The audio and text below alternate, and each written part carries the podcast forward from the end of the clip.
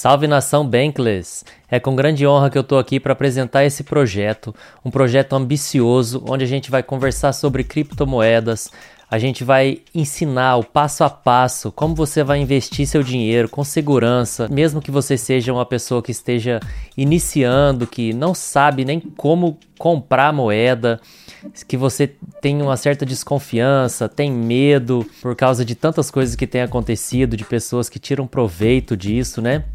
Da, da alta das moedas e tal.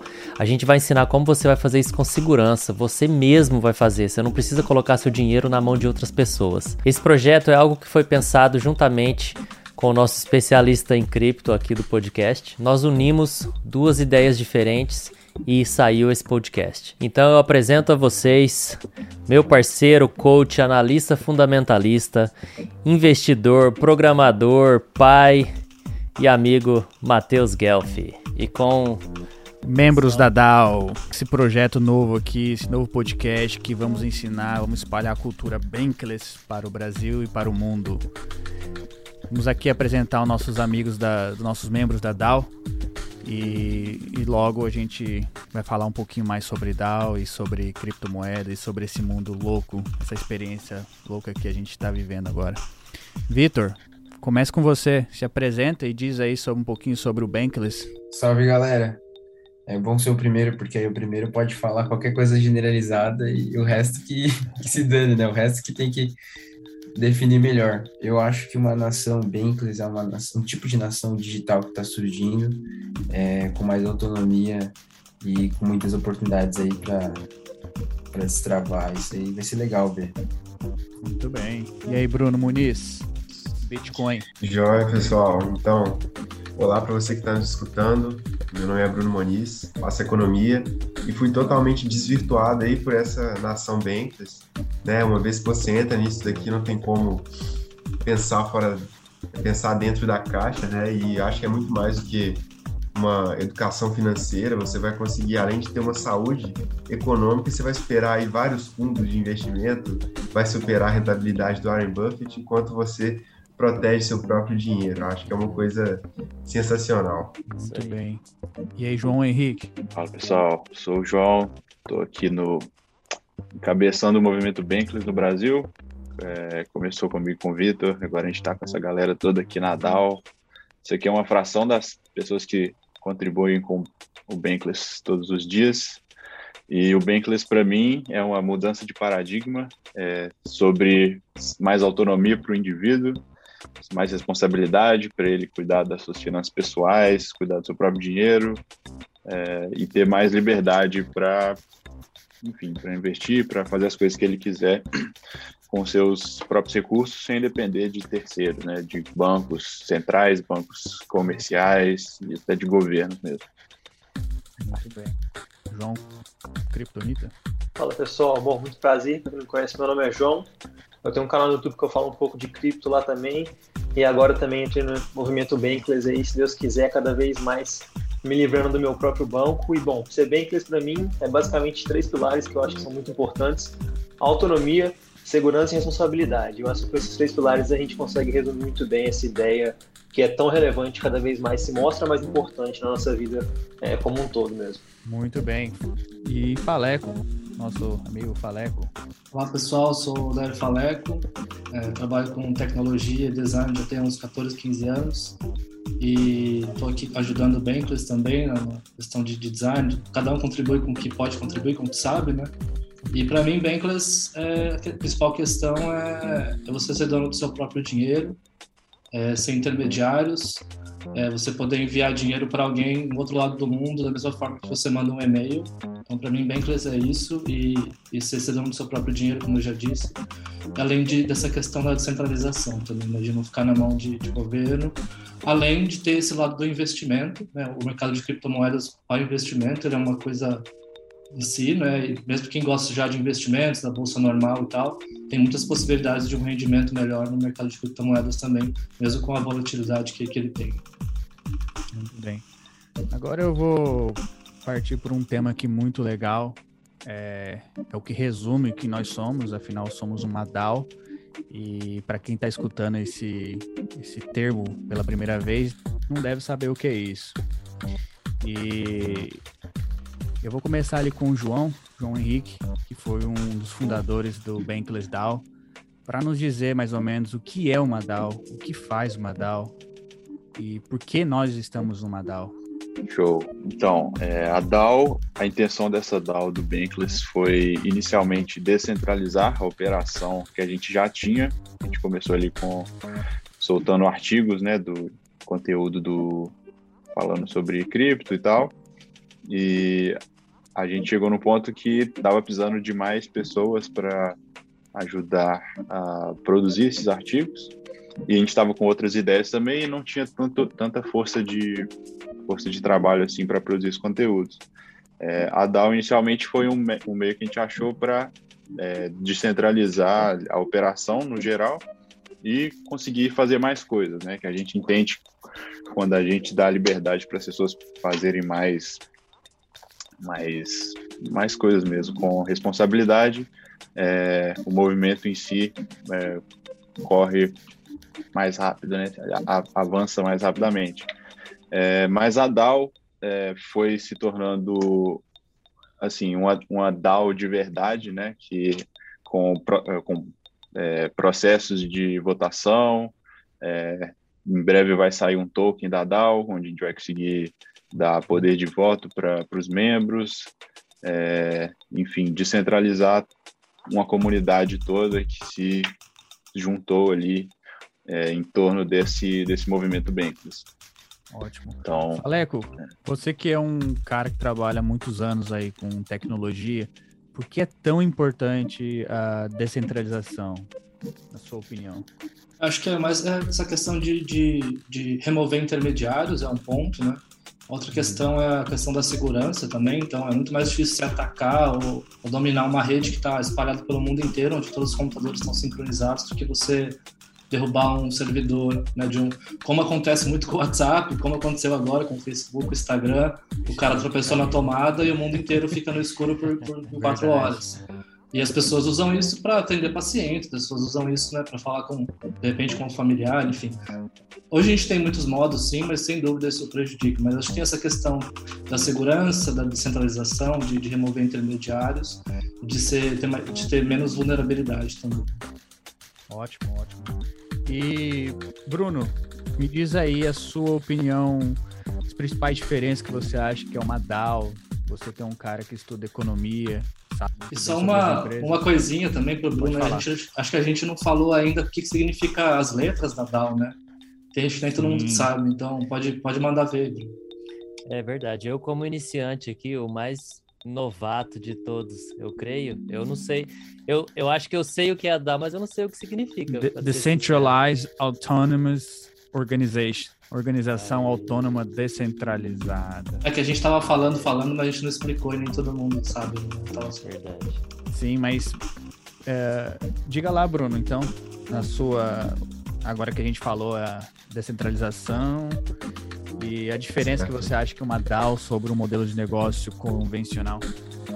É, isso, é novo para mim, né? Contribuir para uma DAO é novo para mim. Mas a primeira coisa que eu vejo de diferença é que as coisas acontecem é, sem ter alguém específico lá. Então não tem alguém específico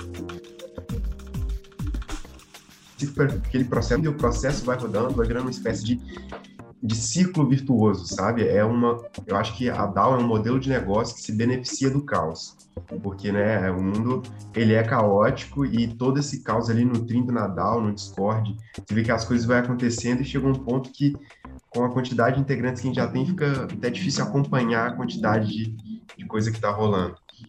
Não é um modelo de negócio que tem ali é, apenas uma base, um CNPJ, ou alguns poucos sócios e abaixo os funcionários, as responsabilidades vão chegando, as oportunidades vão chegando e você abraça quando você tem tempo, quando não tem tempo você pergunta, poxa, alguém pode fazer isso daqui? Já chega alguém podendo fazer. Então, assim, é, é um, uma bola de neve que não dá para explicar como funciona se você não entra e fala, caramba, esse negócio funciona. Vitor, você com as suas palavras aí, o que, que você diz a respeito de uma DAO? O que, que isso pode mudar no mundo, na sua opinião? Cara, quando a gente começou a DAO, a gente começou por causa de um problema muito muito simples até. O João ele falou que ia começar a não conseguir ficar tanto na operação assim, no caso era só eu e ele. Então o projeto quase ia morrer, né, se a gente não fizesse uma DAO e distribuísse esse trabalho para outras pessoas participarem também. E a gente viu esse gás né, nos últimos meses, que a gente tem é, dado essa, essa abertura e esse fomento à, à criação dessa, dessa DAO.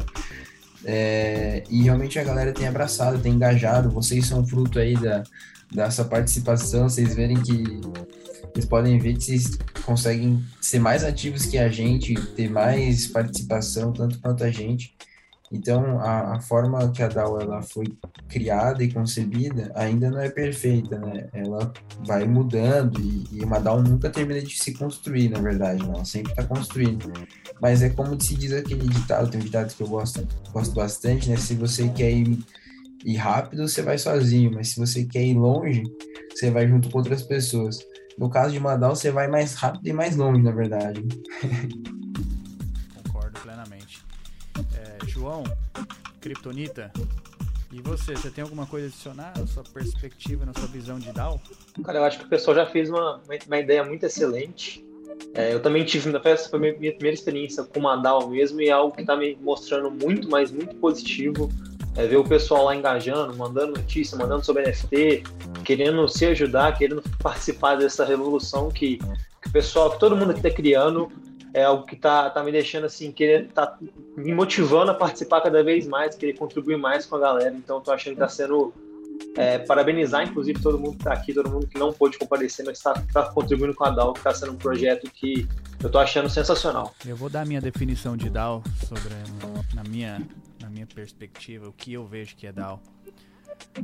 Bom, DAO, como a gente já, já falou, é uma organização descentralizada ou uma empresa digital, podemos chamar dessa forma também. Mas é um lugar onde nós é, nos reunimos. Nós não nos conhecemos pessoalmente, pessoalmente, nos conhecemos digitalmente, mas nós temos uma missão em comum, que é propagar essa ideia de ser bankless. Então, nós como membros da DAO, a gente busca fazer tudo de melhor, tudo de, de inovação possível, é, alinhados, pensando em propagar essa mensagem de Bankless. Então, nós criamos uh, o Bankless DAO, nós temos produtos, nós temos o newsletter, que João, Vitor, o pessoal da o, o Bruno, uh, aliás, todos aqui participam da escrita. É, começamos agora o podcast, temos é, Instagram. Então, todos esses produtos é, de mídia têm a mesma intenção, que é propagar a mensagem Bankless. E o nosso objetivo até 2041, né, João? É alcançar 100 milhões de pessoas falantes da língua portuguesa, porque nós não pretendemos ficar só no Brasil, mas é que a gente quer atingir todos os outros países que falam português e queremos que as pessoas tenham mais liberdade. Como, como as pessoas podem ter mais liberdade? Quando elas conhecerem, a, conhecerem essa, essa inovação de tecnologia, essa, essa, essa, essa forma de transacionar que é criptomoeda. Parece algo louco, parece algo é, diferente de outro mundo. Muitas pessoas terão medo, vai ser uma tarefa muito difícil mas eu tenho plena certeza que esse é o futuro e não tem mais volta. Não vejo a gente usando, continuar usando papel. Eu não vejo a gente continuar usando pedaço de ouro aí, ou sei lá. Eu vejo a gente fazendo tudo, quase tudo, de forma digital. Se você parar para pensar, o mundo já está indo digital. E isso é só mais uma ferramenta no meio desse bolo louco. Então essa é a minha visão de DAO e e eu espero estar tá aqui muito, muito tempo. E a gente, a gente tem uma missão muito grande na frente. E é isso aí. É, eu queria complementar aqui, falar da. Primeiro, falar que é, DAO e, e cripto e movimento Bankless não é sobre. Ou melhor, não é só sobre dinheiro, não é só sobre comprar Bitcoin, não é só sobre comprar Ethereum e ver o preço subindo e descendo ali. Não é, é não é aquela questão que... de trade. É, não, não é, nem, não é nem trade, tipo, não é sobre transacionar dinheiro para é, um, uns com os outros, né? Eu mesmo hoje estou usando minhas criptos é, para comprar JPEGs, para comprar NFTs, para comprar fotos digitais. Uma dessas está aqui atrás. Aqui atrás. Fotos digitais muito caras, é. na verdade, né? Não, acho que a gente agora já... acho que a gente é louco, né? Mas acho que a gente já entra, entra um pouquinho aqui na, na próxima pergunta aqui do roteiro, que é, né, é o que, que as pessoas que, que seguem o Bankless podem aprender, João? O que, que as pessoas, sobre que assuntos elas podem aprender?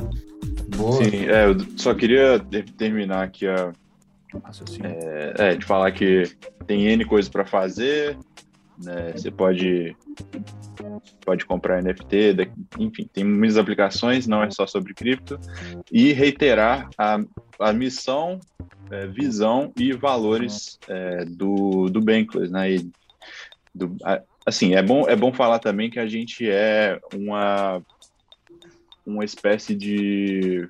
Como é que chama?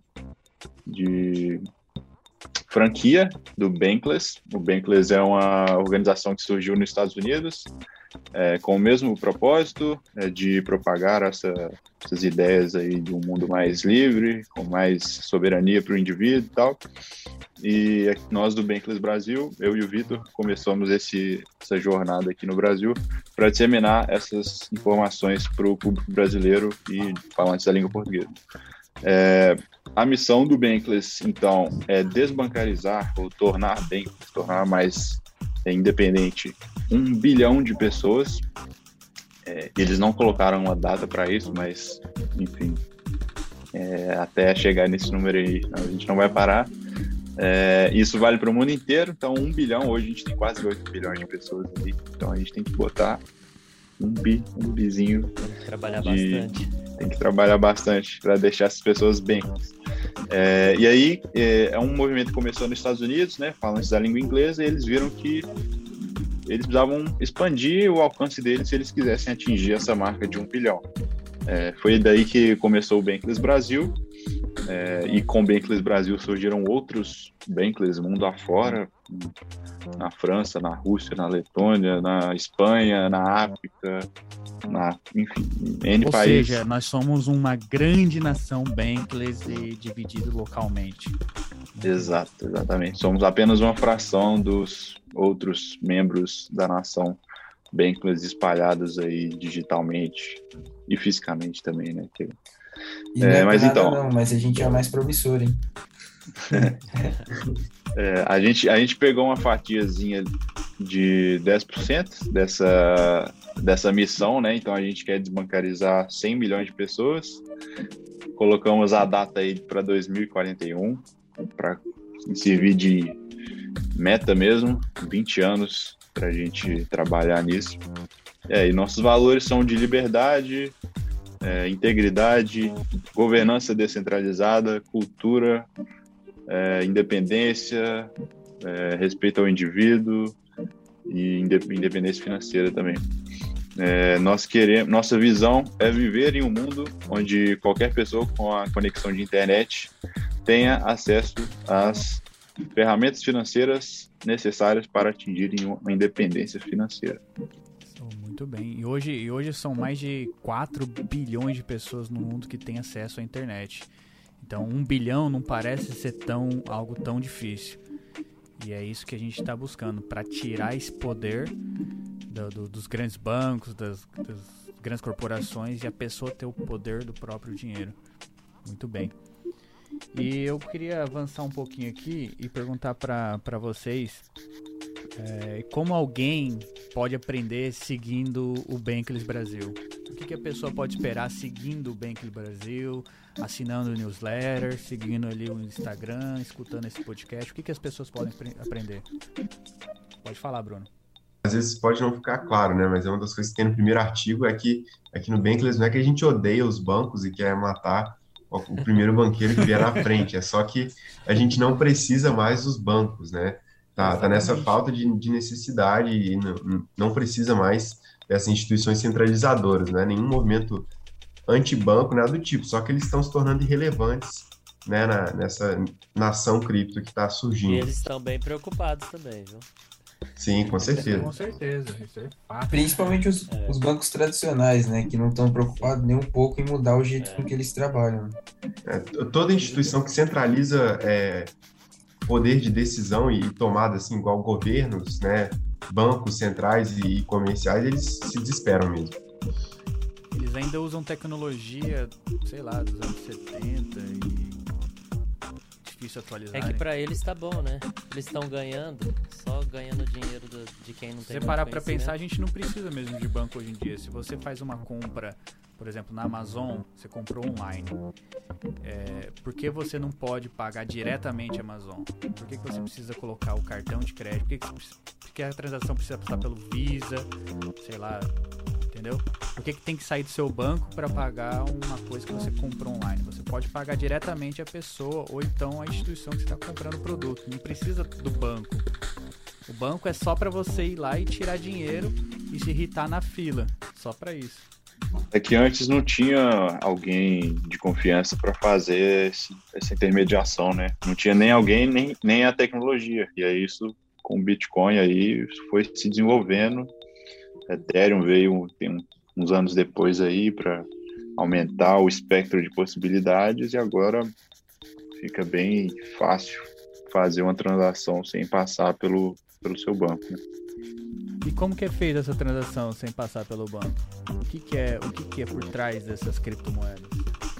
Então, por trás, não sei se alguém quer explicar, eu já estou falando muito, mas por trás dos panos está a tecnologia da blockchain, que é, é, uma, é uma base de dados, um registro de dados, um, um livro de ordens, que é descentralizado em vários computadores da, da internet é, no mundo, e o pessoal, assim, você fica, todos os registros ficam públicos e não passa por ninguém. A tecnologia garante que uma ponta vai se conectar à outra e a, a mágica acontece. E me ajuda aí na definição. Nem toda blockchain é, é criada igual, né? Mas é, as mais seguras, a gente tem os maiores market caps aí, com, é, como Bitcoin e Ethereum, que tem um sistema seguro e descentralizado o suficiente, e a gente usa eles como exemplo. Mas tem blockchain ruim também, né? Tem um sistema de consenso que também não é muito bom, mas é uma tecnologia muito interessante também. Tem blockchain ruim porque não é difícil copiar o code, o código. A pessoa pode fazer um blockchain, trocar alguns parâmetros e criar um novo blockchain. Mas isso não significa que vai ter adoção, certo? Porque o... é tudo open source. É, o poder não está na invenção, né? O poder está na rede que está por trás ali, rodando tudo aquilo. Acho para explicar aí de, de uma forma mais tangível para o pessoal, é, das formas centralizadas, tem um computador ou alguns poucos ali que processam o, o que deve ser feito, né? No sistema de banco ali vai ter é, os computadores do banco se comunicando com o banco central ou com a, o sistema banco de CIP, dados, o né? sistema Visa. É, exato. Acontece que nessa rede descentralizada, qualquer pessoa pode se tornar um, uma pequena parte daquele computador e de uma forma bem tosca, né, para o Facebook cair se ele rodasse na forma descentralizada, muitas pessoas teriam que tropeçar na tomada e fazer cagada ali para a rede realmente ser corrompida, né? No, no Proof of Work, é, quem tiver ali a cadeia mais longa de dados validados, que seria ali a cadeia mais verdadeira, mais comprida, é, é o que está certo. E para você ficar certo, você tem que ter a mais comprida. Isso precisa de um poder computacional gigantesco para criar esses blocos, é, diferente de um sistema aí onde é validado simplesmente por eu sou o banco de dados do Banco Central, eu tenho a razão. Não, não é dessa forma no sistema E não é aberto, ninguém pode conferir, ninguém pode verificar o que está acontecendo. O bom do blockchain é Exato. que é open source, né? Qualquer pessoa pode verificar o que o está acontecendo, qualquer pessoa pode é, verificar a transação, né? A minha definição, talvez, para blockchain é, seria, seria o que você falou mesmo, né? Fazendo essa analogia com o Facebook. O Facebook é uma empresa extremamente centralizada, onde os servidores dele é concentrado em um único lugar E como o Faleco falou no começo, se alguém tropeçou, desliga tudo e perde total serviço, né? No caso do Bitcoin, Ethereum e outras criptomoedas que são é, descentralizadas, ou seja, cada pessoa pode rodar um node é, baixando baixando software na, no seu, na sua máquina ou então rodar uma, uma máquina específica para validar.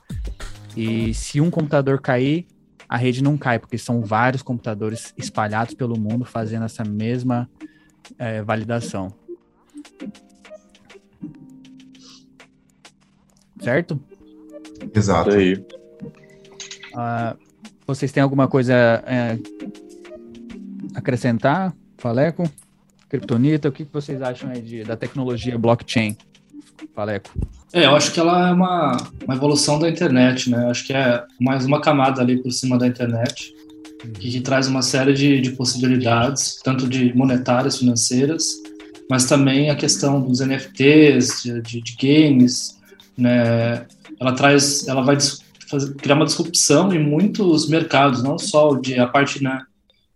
Para quem não não não está muito tempo nessa nesse nesse buraco de, de minhoca, mas o Bitcoin era só a ponta do iceberg, né? Muita gente chega por conta do Bitcoin a se interessar pelo mercado, e aí, quando você chega, você vê que ele é só a ponta do iceberg, e você vê o tanto de coisas, que, tipo, tanto de possibilidade que tem ali, então acho que isso vai, vai criar uma disrupção na indústria de, tanto na, na, na parte de, de, moedas, de pagamento, mas também na parte de, de games e os próprios colecionáveis, né? Que é essa questão da criar uma internet do valor por cima da internet. Você acha que isso pode ser algo bom para a sociedade? Ou... Sem dúvida, sem dúvida, porque é, é basicamente a gente transacionar diretamente, né? Você e, e, se você pensar pela questão dos jogos, é uma coisa que muda tudo, assim, né? Ele, ele vira o jogo completamente. Falando de jogos, vira o jogo. Mas é, por exemplo, você passa os jogos normais, né? Eu, sou gamer também desde criança, gosto muito de games. Então você passa, você compra um jogo ali, você já paga cara no jogo, tem um puta estúdio ali por trás, tem uma série de custos. Mas aí você paga, você passa cinco anos da sua vida jogando o jogo, aí você conquista várias coisas, e assim, você gasta dinheiro dentro do jogo. O jogo já tem os tokens ali para você comprar skins, que na verdade é meio que um mercado de criptomoeda de certa forma, essa questão do token já existe dentro dos jogos. Então, assim, você passa, você investe tempo, dinheiro no jogo, você compra itens, você. E daí eles lançam outro jogo daqui dois, três anos. É, você perde tudo isso. Então, assim, todo o seu tempo e dinheiro que você investiu no jogo, você, você perde. Você não, tem, você não tem nada disso. Então, só se você pensar blockchain nessa questão do jogo, né, isso muda tudo, porque tudo que você conquistar no jogo é seu. Você carrega para onde você quiser. Você Inclusive, vai ter, também, compatibilidade, né? vai ter compatibilidade entre jogos. Então, você pode usar em outro jogo, vender para outra pessoa. Então, acho que isso é realmente revolucionário. E isso vai se expandir para tudo, para a questão da música, para a questão do vídeo, para a questão dos criadores de conteúdo, né? E, e também a questão do, do dinheiro. Sim, muito bem. Para uh, os criadores de conteúdo, só para a galera ter uma ideia do que a gente está falando, imagine se você fosse todo mundo que é usuário da rede, no caso o Instagram, todo mundo que é usuário da rede fosse também dono da rede, tivesse token de, de é, governança na rede, pudesse é, trocar esse token com alguém. Acho que é mais ou menos isso que o Faleco tenha tá me explicando aí pra gente. E não só, não só na rede social, mas em tudo, né, Faleco? Sim, sim exatamente. E João Kryptonita, tem alguma coisa a adicionar sobre esse assunto de blockchain?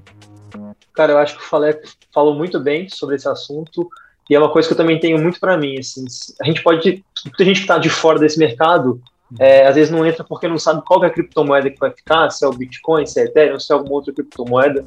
Mas é aquela coisa, todo mundo que começa a entender um pouco desse mercado percebe que a tecnologia da blockchain é realmente algo que veio para ficar. Pode ser Bitcoin, pode ser Ethereum, pode existir várias criptomoedas que vão é, dominar o mercado em conjunto, mas a tecnologia em si é algo que hoje é, cada vez mais se mostra um controverso que vai ficar no mundo. Hoje a gente já vê, por exemplo, em correio, a gente já vê em jogos, igual o Paleta falou, a gente já vê em cartões de vacinação, a gente já vê em hospitais, como registro de informações, a gente vê uma identidade digital. Então, assim, as possibilidades que a blockchain é, trouxe ao mundo é uma coisa surreal e cada vez que a gente passa um ano, passa dois anos, a gente descobre que tem mais coisa que a gente não fazia ideia. E, eu sei que isso vai acabar acontecendo sucessivamente. A gente vai cada vez mais descobrir mercado que essa tecnologia da blockchain pode ser utilizada. E isso vai fazer muito sentido porque vai ser muito mais eficiente do que a tecnologia tradicional que está tá em uso, por exemplo, desde, desde o século passado, desde a década passada, enfim. Então foi uma inovação em tanto que realmente, talvez não seja o Bitcoin, talvez não seja Ethereum, enfim, não sei qual vai ser a moeda, mas a tecnologia da blockchain é incontroverso que veio para ficar, cara. Concordo plenamente com o que você falou. Eu acho também que é, a tecnologia de blockchain ela vai ser muito fundamental na questão financeira que a gente vem falando e também na questão de DAOs, né, da forma que a gente opera as empresas. Isso vai ser, vai ser algo disruptivo que a gente está fazendo uma experiência agora. É isso aí. É, eu ia fazer uma pergunta para o João Henrique sobre é, como a gente pode usar a tecnologia de blockchain na DAO, no Bankless. Certo. É, essa tecnologia já está sendo usada na, em DAOs no geral. É, a DAO do Bankless é um pouco diferente porque ela é uma DAO de comunidade. É, as outras grandes DAO que existem têm um protocolo ali, um protocolo financeiro, algum produto financeiro que a DAO existe para decidir o meio que o futuro desse protocolo financeiro, né? Quais decisões vão ser tomadas ali para o próximo, pro próximo trimestre, para o próximo ano e tal. E nesses casos, né, nessas DAOs que têm já um produto financeiro, as decisões, o resultado das decisões são aplicados diretamente em contratos inteligentes que rodam na, é, em redes ali da blockchain, principalmente Ethereum, e aí esses contratos ficam ali é, para sempre, é, tipo assim, dá para ver que o resultado que foi feito em alguma votação, em alguma eleição, foi aplicado ao contrato e aquele contrato está rodando o código é, que foi definido pela comunidade, né, digamos assim. Então, isso é bem bacana a gente ver que uma decisão é, de uma comunidade né, é, está sendo executada ali é, publicamente para qualquer um ver. E, e, tudo isso por causa da blockchain, né, que é, fica tudo público ali, registrável, auditável, etc. No caso do, da DAO do Bankless, é, hoje nós aqui do Brasil não temos um token de, de governança para a DAO, é, mas é comum que, a, que DAOs de comunidade tenham esse token, que é algo que a gente está pensando em fazer também. Mas a DAO, a DAO global, né, digamos assim, que já existe lá uhum. no Bankless, que tem 5 mil, 6 mil pessoas, é, eles têm esse token de governança, o token chama Bank, e é com esse token, esse token é como se fosse o poder de voto ali de, de algumas decisões da DAO também. É, esses dias, essa semana, inclusive, está rolando duas votações para decidir é, o futuro ali dos os próximos três meses né, da, da DAO. Então, eles estão vendo para onde, como que eles vão alocar os fundos que, ele, que eles têm em tesouro, é, né, como que eles vão separar essa grana. Estão é, vendo também os, se algum requisito vai, vai mudar de requisito de acesso à DAO, é, o que, que precisa ter para você participar da DAO, etc. E aí, quem for detentor desse token bank, né, além de ter o valor monetário dele ali, vai, vai ter esse poder de decisão também sobre as propostas ali da DAO. O Guelph, eu queria acrescentar uma coisa aqui sobre blockchain que eu, que eu acabei pensando, achei muito legal. É, a gente geralmente compara blockchain com cartório, né? Porque é um, um livro ali, um livro de dados e, e um livro razão Sim. que todo mundo concorda e é a base para todas as transações futuras, né? É, só que o mais engraçado é que cartório, quando você pensa em cartório, você pensa numa coisa monótona, uma coisa que não é muito inovadora, né? E na verdade, a, a inovação ela não está no lugar onde as coisas estão acontecendo, ela está justamente nos lugares que sempre foram do mesmo jeito há muito tempo. E quanto mais, por mais tempo aquilo é, ficou estagnado, maior é, é a mudança. Então imagina qual vai, não vai ser a mudança de todas as bases de dados, todos os registros de propriedade que sempre foram monopólio ali dos cartórios e às vezes do Estado, da igreja, dependendo dos do estados medievais lá, né? É, que tinham todos os registros, isso mudando para uma plataforma neutra em que a comunidade consegue verificar a qualquer momento, né? Você cria confiança e isso daí, embora seja subjetivo, tem bastante valor na nossa sociedade. Né? E eu tenho uma pergunta para vocês também, é, se alguém puder me responder. Então quer dizer que o blockchain é o que a gente escuta sobre Web 3.0? A gente pode associar os dois com a mesma coisa?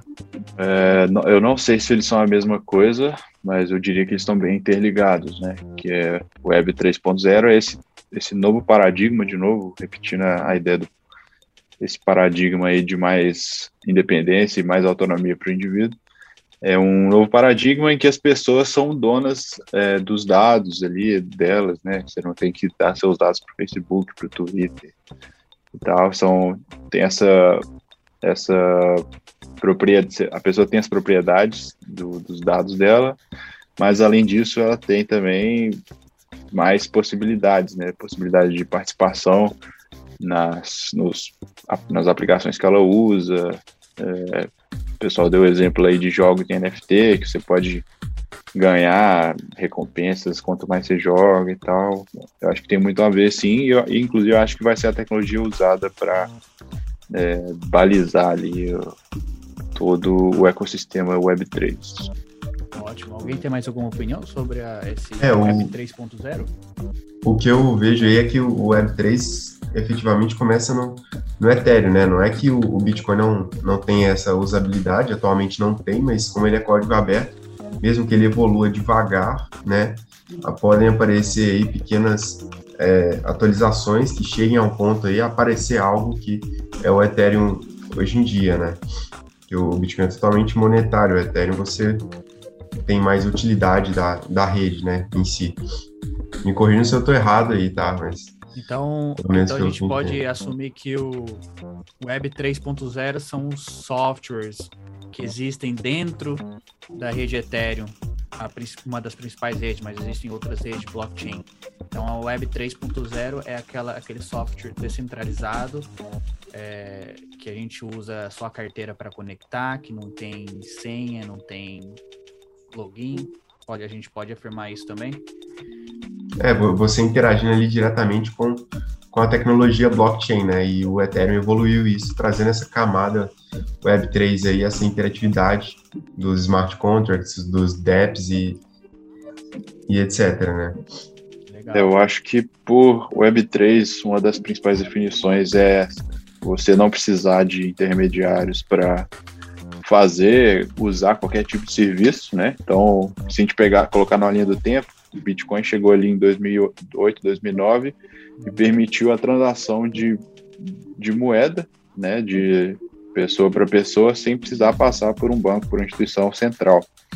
É, o Ethereum, ali em 2015, 2016, trouxe mais uma melhora nesse sistema, que além de poder transacionar moeda, você poderia ter aplicações em geral, é, sistemas bancários completos de empréstimo, de financiamento, de troca de ativos, de casa de câmbio. Você tem isso tudo, ou melhor, a Ethereum possibilitou você colocar isso tudo na rede ali da, da blockchain. E agora com Web 3.0, que é um, movimento que a gente está tá vendo surgir, está vendo ser criado é, aplicações ali para isso, é, expande além do, do aspecto financeiro da coisa, é, vai para vai a arte, que está muito em voga hoje, uhum. vai para jogos, vai para rede social, para você não precisar você não precisa passar pela Riot para jogar LoL, por exemplo. Você não precisa passar pelo Twitter para postar um tweet. Você, faz, você interage diretamente com o, o, core da coisa ali, com o centro do, com o protocolo. Negócio diretamente Exato. com o algoritmo, sem passar por nenhum intermediário. Acho Exato. legal também explicar rapidamente para quem não tem muito conhecimento, né, que o Bitcoin foi um dos primeiros, então ele é uma coisa mais antiga ali, ele é uma moeda, né, ele é parte do dinheiro. E o Ethereum, que foi criado depois, ele é uma plataforma para se construir plataformas, onde você pode tanto fazer uma currency, um dinheiro, quanto qualquer outra coisa. Então, né, é legal ter essa ideia que, que o Bitcoin é uma moeda, mas o Ethereum ele é uma plataforma, uma linguagem onde você pode construir moedas e qualquer outra coisa que você queira, né? O que dá para ele muitas possibilidades. Né? Ou seja, o Bitcoin seria comparado ao ouro, como a gente conhece, certo? e também uma reserva de valor. Sim, a gente tem essa, a gente tem essa brincadeira, não é uma brincadeira, mas um termo que é usado, que a gente vê o Bitcoin mesmo como uma reserva de valor, como ouro digital, e o Ethereum como o petróleo, né? O que move o sistema. Então, acho que essa analogia é legal. Essa comparação é interessante, porque é, tem um gráfico muito legal que mostra é, a evolução do, do valor de várias coisas. E compara lá renda fixa e o índice de ações americanas, o preço do ouro, várias coisas. E depois que as economias pararam de é, ter sua base monetária lastreada ao ouro, é, essas outras linhas se descolaram bastante. É, então as coisas começaram a serem a, a se alavancar. Então o índice estava rendendo muito mais do que o, o valor do ouro, é, as ações rendendo muito acima do valor do ouro. E o, o, ouro lá ficou meio que parado, tipo assim, descolou dessa, dessa alta toda. E acredito que pode entrar nessa comparação com o próprio é, Bitcoin, porque o Bitcoin ele é volátil, ele está descolado das outras coisas, mas pela usabilidade que o Ethereum a, e as outras redes possuem, no futuro, acredito eu, vai rolar esse, é, essa, assim, o Bitcoin talvez, se, não é que ele vá se estagnar ou parar de ter volatilidade, mas não vai ficar tão com alta demanda igual outros ativos. Deu, deu para entender? Depois eu vou ver se eu encontro esse gráfico para mostrar para vocês. Mas o Bitcoin de, dessas outras plataformas acaba se descolando pela usabilidade, né? E Kryptonita, você tem alguma coisa a adicionar sobre a sua visão de, de Bitcoin, Ethereum e criptomoeda em geral? Cara, eu acho que o pessoal já, já desenvolveu bem, mas é, a gente retoma para aquele ponto de sempre, que é, o pessoal cada vez mais percebe que eles precisam de ter controle, ter o poder na, nas suas próprias mãos. A gente vê, por exemplo, nesse caso do Facebook ou de qualquer rede social, aquele documentário que teve há um tempo atrás no Netflix, o Dilema das Redes, que a gente viu exatamente como que essa questão de dados é uma coisa muito, muito delicada e a gente deixar isso na mão de um, de um terceiro, seja de um banco, seja de uma, é, uma plataforma de rede social, seja de, enfim, de infinidade de possibilidades, a gente percebe que a gente fica na mão, a gente fica à mercê das pessoas poderem fazer o que que bem entenderem. A gente viu, por exemplo, lá no Reino Unido esse ano, vários bancos proibindo clientes de fazerem transações para a corretora Binance por simples questões de ban que o governo baniu a corretora, de que o governo estava é, em conflito com a corretora, seja conflito seja se o conflito for válido ou não, mas a gente vê que as pessoas ficaram literalmente à mercê do, do banco dela. Assim, não podia fazer nada, não podia transferir para a Binance, não podiam resgatar a Binance para o próprio banco. Então, as pessoas cada vez mais percebem que, e assim, pelo menos espero que percebam que elas precisam ter esse controle na, nas próprias mãos, precisam é, conseguir puxar isso para si mesmo. E aí, seja, aí a gente consegue entrar também no mercado que está se expandindo. Por exemplo, mercado de jogos, que eu acredito que cada vez mais a gente vai ver é, uma, uma, uma, revolução real nisso. A gente vai ver jogos que, por mais que no passado já tinha essa questão de comprar skin, comprar, enfim, muita coisa lá dentro do jogo, é, a questão dos, dos, dos, usuários ainda se ficavam à mercê é, dos grandes players, do, enfim, do, da própria empresa do jogo. Tem até uma frase do Vitalik, criador da Ethereum, que ele fala que ele resolveu é, criar uma, uma, organização descentralizada, resolveu criar algo descentralizado depois que um personagem do jogo que ele estava jogando, não sei se era o World of Warcraft, Warcraft, se era o WoW, é, e ele resolveu. Ele ficou muito triste que a, que a empresa, acho que. É, acho que tirou um, algum poder do bruxo dele lá e resolveu e decidiu que a partir daquele momento ele vai viver uma vida descentralizada. Eu acho até muito legal essa frase dele.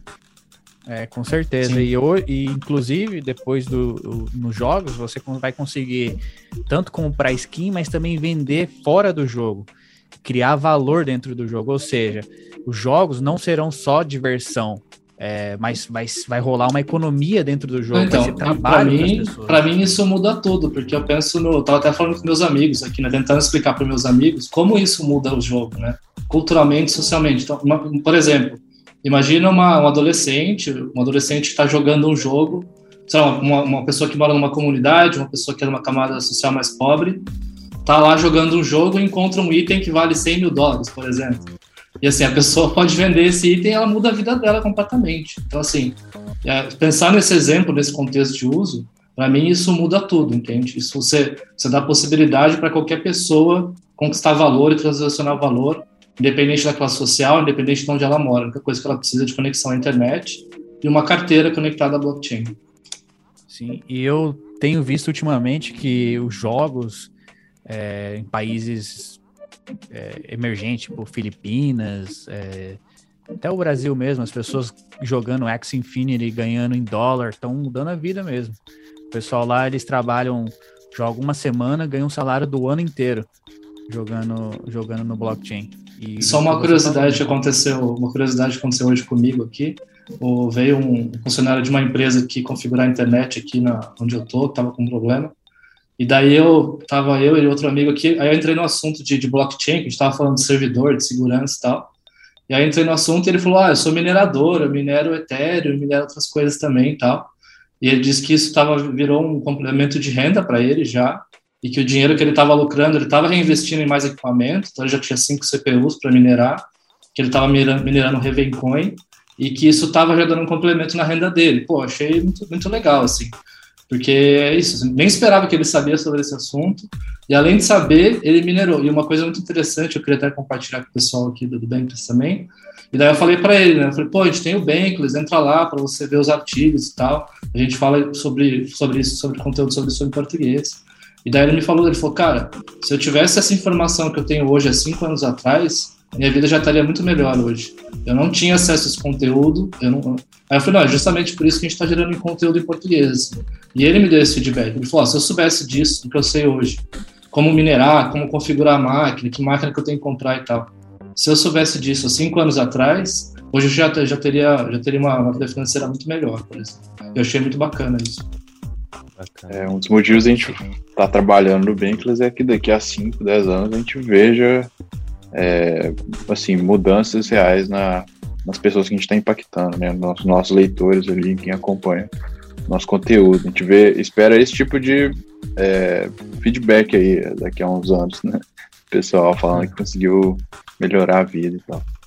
Sim, mas é, mas isso é muito louco, né? Porque é, é um paradigma, é uma mudança de paradigma. Hoje, como é um ativo novo, as pessoas escutam na mídia, a criptomoeda subiu mil por cento. Não, associam então, a coisas legais também. Aquele pensamento de trade, de, de, comprar na baixa, vender, ganhar dinheiro rápido. Mas o que ele falou também é aquele pensamento de deep web, que Bitcoin é só para pagar. Só hacker, né? Um, Associar é, coisas pra, legais. Sim. Pra Isso, para pagar um assassinato, coisas pesadas. Isso é o que. Mas as é... pessoas não, não pensam que mesmo o dinheiro comum, ele também é usado para lavagem de dinheiro, ele também é, é usado para comprar coisas erradas. Então, assim, não é questão do dinheiro. É questão o que o homem faz com o dinheiro, não importa se é digital ou se é de papel. Esse de papel não tem registro no blockchain, não é? A operação não fica aberta para as pessoas verem, né? Exatamente. É. Então, se o cara comprou droga ou sonegou imposto, é... aí não é difícil também saber, né? Mas enfim, é... Ethereum, na minha opinião, é, é algo totalmente revolucionário em questão de é, banking, né? Como você lidar com o seu dinheiro. O Ethereum te dá a oportunidade de você emprestar seu dinheiro, pegar emprestado, é, investir em outras, outras, outros projetos, é, e funciona 24 horas. Isso para mim é fascinante. Atrás do Ethereum, é, para quem não conhece, é, um, é, uma coisa chamada contrato inteligente ou smart contract. O João até falou no começo, mas se você quiser dar uma explicadinha bem básica do que é smart contract, não vamos entrar muito no assunto, mas só para a galera entender o que, que é smart contract. E nos próximos episódios a gente, a gente aprofunda mais sobre isso. Beleza. De forma resumida, o um contrato inteligente é um código, um pedaço de código que código de computador, né? que roda programado, né? Isso, um código programador. Eu sou programador, para quem não sabe, e já e já trabalhei com contratos inteligentes na Ethereum. Então, é, resumindo, um contrato inteligente é um código de computador que roda dentro da blockchain, de alguma blockchain, a mais famosa é Ethereum, e ele é um código auto-executável, o que significa que você escreve as regras de funcionamento desse contrato e você pode até escolher detalhar é, quais pessoas vão, vão ter acesso né, a executar certas funções daquele contrato, mas definido isso, é, à medida que você vai interagindo com aquele contrato, as coisas vão sendo executadas ali é, para sempre, né? Você vamos supor, se eu consigo criar um contrato inteligente que todo dia 5 do mês eu tenho que pagar o Matheus, é, sei lá, 100 dólares. E aí, todo dia 5 do mês, esse contrato vai ver meu balanço na minha carteira. Se eu tiver grana 100 dólares para pagar o Matheus, eu isso, isso vai se executar, né? Então dá para você programar, é, dá para você automatizar e programar várias coisas em cima disso. É, dá para você definir várias regras, enfim, é um mundo cheio de possibilidades que a gente, de novo, está só começando a entender e ver aplicações é, construídas em cima disso. Muito bom. E dentro desse ecossistema do Ethereum, principalmente, surgiu algo que a gente gosta de chamar de metaverse, ou metaverso, né? E alguém poderia me definir o que seria esse tal de metaverse? É, Brasil, em Brasil a gente vai falar metaverso. Metaverso. É, metaverso, isso. Em inglês seria metaverse. É, isso, isso. É, o metaverso eu entendo como é, a digitalização do tipo assim, um universo paralelo totalmente digital. É, eu lembro daquele filme do Tron, que tem os, os pessoal com a, com a bike lá andando no espaço, uma parada meio viajada, mas que abrange, querendo ou não, tudo que a gente está falando aqui, né? Porque tudo é digital, é, pô, Ethereum, Bitcoin, é, são, são abstrações digitais de enfim, de modelos ali. É... Isso seria algo para ser usado com os óculos 3D só para isso ou uma, algumas outras coisas diferentes? Ou não tem é... Isso é só uma, uma forma, né? Isso é só uma forma de experienciar o só metaverso. Exatamente, isso. da mesma forma que o teu celular é uma forma de se conectar à internet, o teu computador também, e um, um celular também, um, um relógio, perdão, é, o metaverso ele é algo muito maior. Inclusive, dando um spoiler, eu estou escrevendo um artigo que chama Introdução ao Metaverso. E a ideia era ser só uma introdução mesmo, ele ser curto, mas ele já ficou com algumas páginas, porque é muito difícil falar do metaverso sem falar sobre outras coisas antes, sem falar sobre diferença de Web 1, 2 e 3, sem falar sobre blockchain, sem só falar sobre DeFi, que são as finanças centralizadas, e sem falar sobre cripto. Então, sem falar sobre isso, é difícil entender o metaverso, mas ele é basicamente ele é essa outra camada em cima da internet, na blockchain, que cria uma internet de valor, onde você pode criar transacionar, criar mundos virtuais. Esses mundos virtuais vão estar interconectados e você pode intercambiar assets entre um e o outro, mas ele, ele é uma internet 3D contínua que está sempre ali e você pode usar no seu computador, no teu óculos, de tudo, de tudo que for, mas ele, ele, ele, ele muda tudo porque ele é uma internet do valor. Então, o que todo esse metaverso tem em comum é você, é a sua personalidade. Então, aquele show que teve dentro do Fortnite, lá do Travis, que foi, tinha 22 milhões de pessoas, eu acho 20 milhões de pessoas, no mesmo ambiente do jogo assistindo um show de música. Isso é um protótipo do metaverso, né? Ele, ele ainda está sendo desenvolvido agora, mas os potenciais são infinitos justamente por, por criar essa, esse mundo virtual onde se transiciona valor, né, basicamente. Os NFTs são parte do metaverso também? Sem dúvida, é uma peça vital do, do metaverso são os NFTs, a DeFi e a blockchain. Porque, para quem não. Acho que a gente pode entrar um pouco no assunto de NFT, mas eu vou passar também aí a conversa para o pessoal. Mas o NFT ele é basicamente esse item, né? Ele é um, ele é um item digital que, que você consegue ter propriedade sobre ele da mesma forma que você tem propriedade do documento do teu carro. Então, imagina que você conquista ali um, um a gente associa muito com o jogo, mas pode ser qualquer coisa, pode ser um vídeo, pode ser uma imagem, pode ser um arquivo, pode ser um PDF, mas é você ter propriedade do seu arquivo digital. Então você faz o que você quiser com ele, ele é teu, você transfere, você vende, você aluga, e você tem propriedade desse asset digital, e, e o que a pessoa podia falar, ah, mas sempre teve, eu sempre tive vídeo aqui, sempre tive imagem no computador. Tá, mas é, a, na blockchain é um lugar onde um reconhece que o outro é verdadeiro. Então, um JPEG consegue olhar para o outro JPEG e falar que aquele JPEG é verdadeiro e que aquela transação é verdadeira. Então, essa é a principal diferença, né? Como os objetos eles podem se reconhecer como verdadeiro dentro de um outro lugar, isso torna eles reais, eles existem dentro dessa rede. Show. É, a gente fala muito de NFT com arte, né? Com CryptoPunk, com artista, você vê que você mais vê headline aí, até passou no Fantástico uma vez, o artista vendendo um NFT por não sei quantos milhões e tal.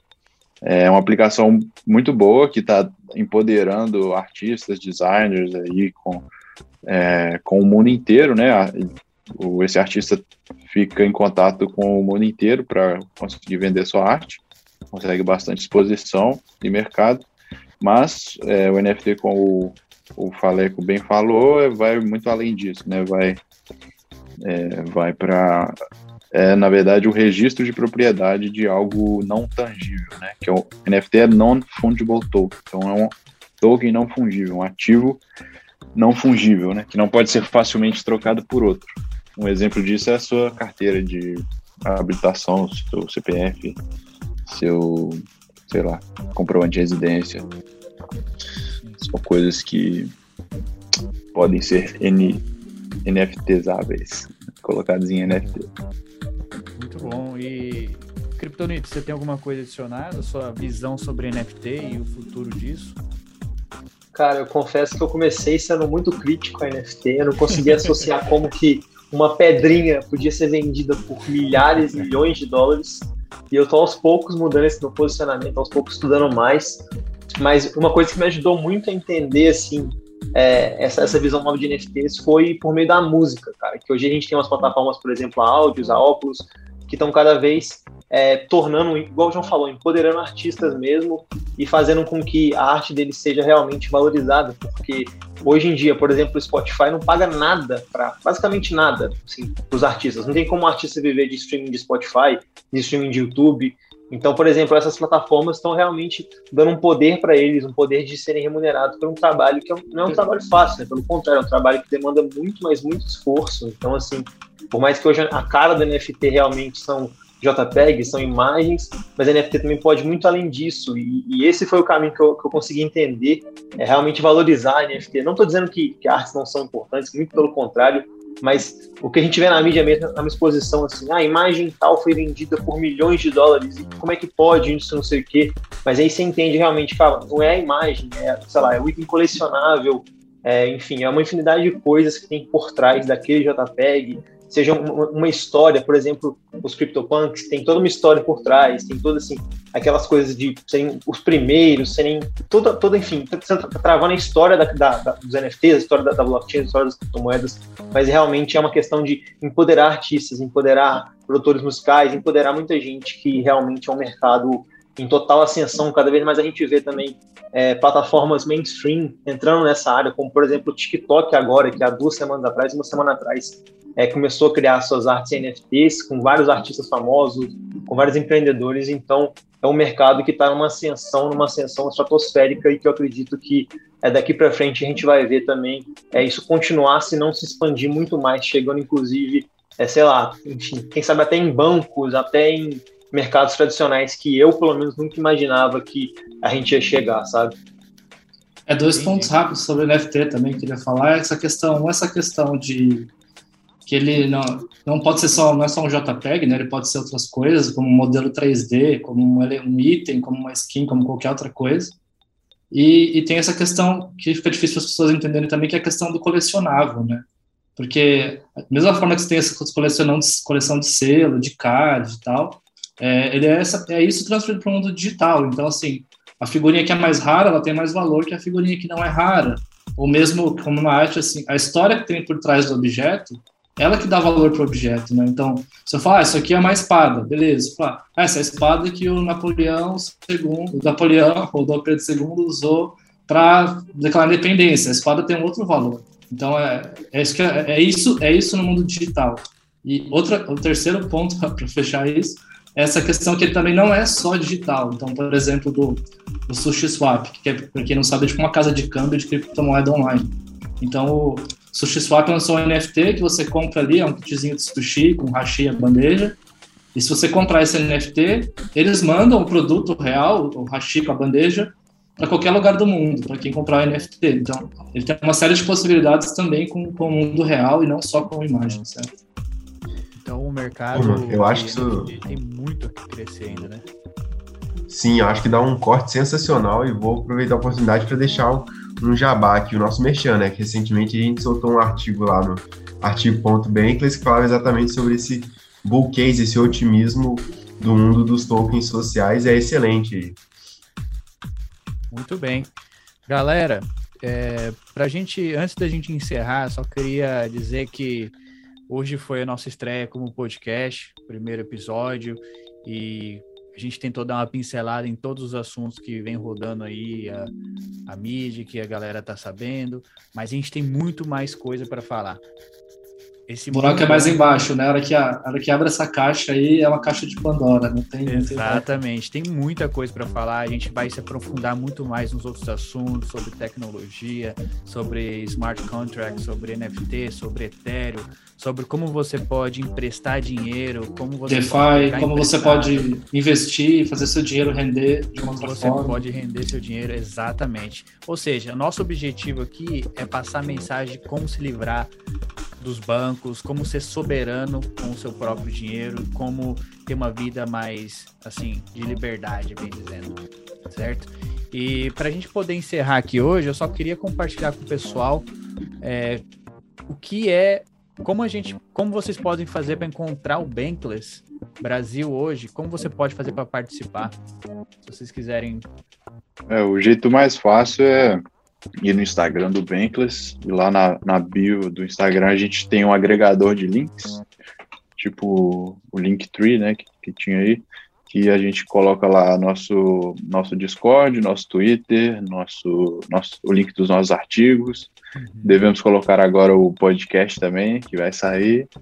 É, enfim, a gente agrega Eu queria tudo dar um spoiler também. O spoiler que vai sair um artigo sobre a introdução ao metaverso, que está bem legal em breve. Muito legal mesmo. É muito legal. Boa.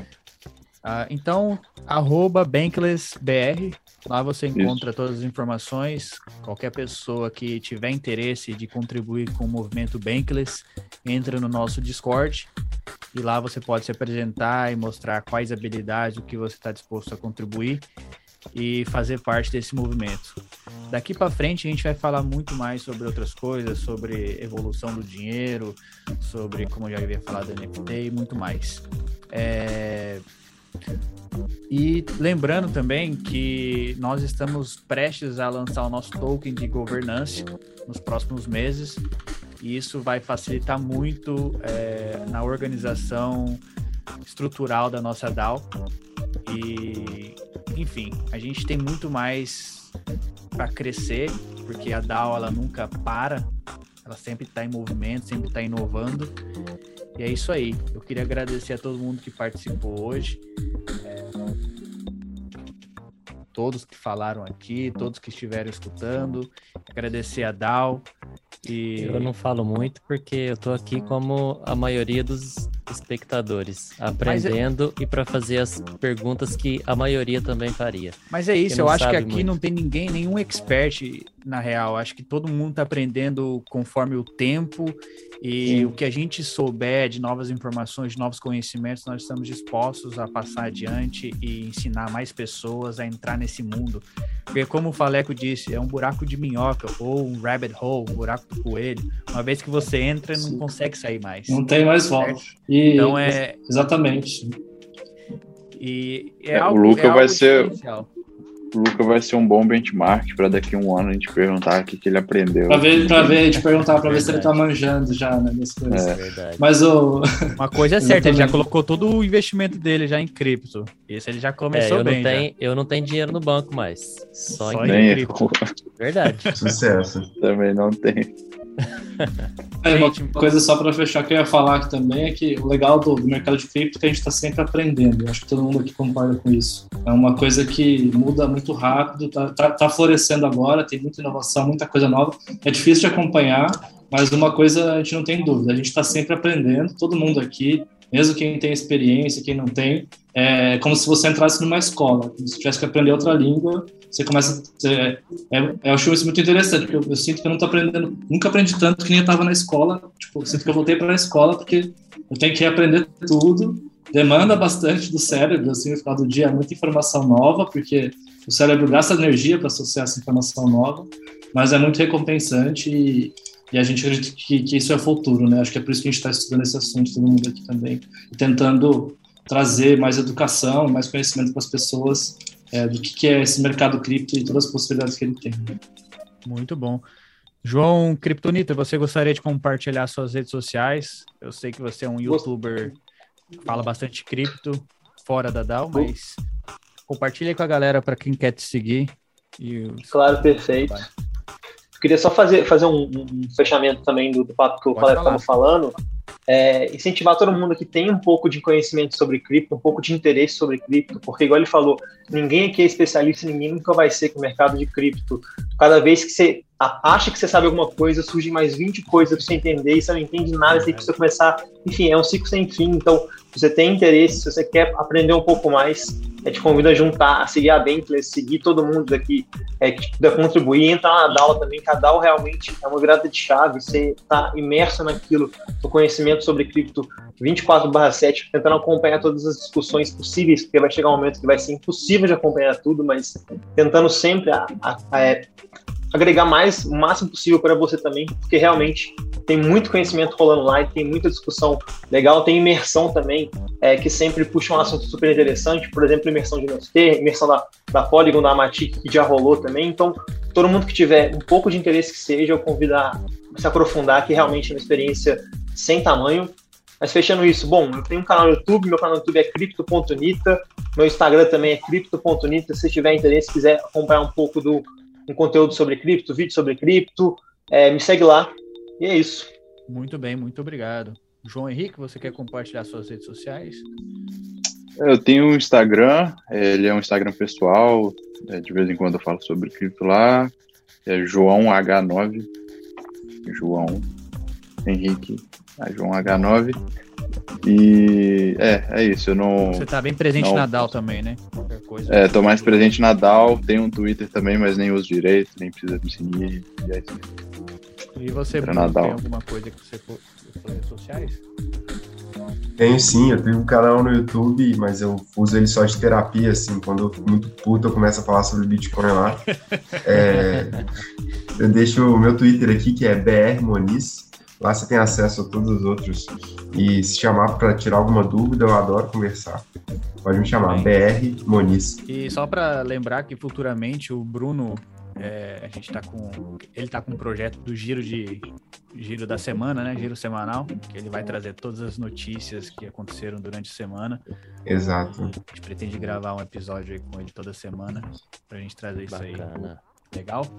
E Faleco, você gostaria de compartilhar suas redes sociais? Eu uso mais o, o Twitter e o Instagram. Eu também sou fotógrafo, né? para quem não sabe, eu também sou músico fotógrafo, então posto umas fotos lá no Instagram, quem gosta de fotografia aí. É, Odair, underline Faleco, Odair Faleco. E lá tem o Linktree, lá tem os links para o Twitter, para outras redes. No meme. E no, no Instagram, mais, mais umas fotos para quem gosta de fotografia e tal, não falam tanto de criptos. Beleza, a gente vai colocar todos os links na descrição para quem quiser acompanhar a galera da, da DAO, para quem quiser conhecer mais a DAO e para quem quiser escrever no nosso newsletter, como é que faz, João? Manda um e-mail para contato banklessbr.com com o seu texto ou com ideia de texto, a gente pode conversar, ou chama a gente no Instagram, ou chama, entra no Discord lá da DAO e a gente conversa, só procurar a gente mesmo. Muito bom. Então, beleza, é isso aí, galera. Vamos encerrar aqui o papo de hoje e até a próxima com mais novidades sobre cripto e a gente vai cada vez mais se aprofundar nesse assunto que para mim é fascinante. Beleza? Obrigadão, galera. Um grande abraço, pessoal. Obrigado, galera. Valeu, pessoal. Valeu. Falou, pessoal.